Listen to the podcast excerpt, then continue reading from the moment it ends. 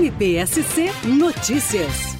Após verificar que a SIDASC da região de Joinville determinou o abate de três suínos saudáveis vítimas de maus tratos, unicamente porque eram mantidos em local inadequado, sem a comprovação de doenças que pudessem ser transmitidas aos seres humanos ou a outros animais, o que é vedado, e que tal prática é comum pelo órgão, o Ministério Público de Santa Catarina, através da 21ª Promotoria de Joinville, visando atendimento ao que restou fixado pelo STF no bojo da DPF 640, expediu recomendação à companhia para que promova os ajustes necessários de suas normativas, procedimentos e ações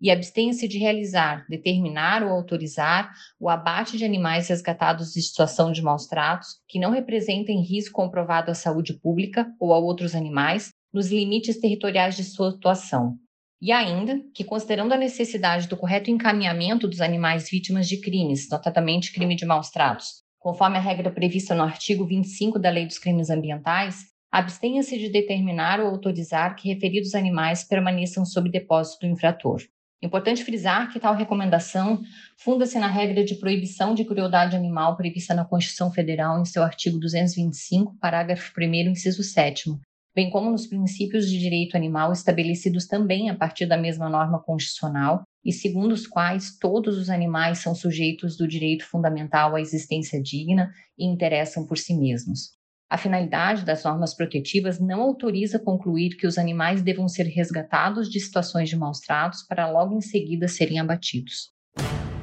MPSC Notícias, com informações do Ministério Público de Santa Catarina.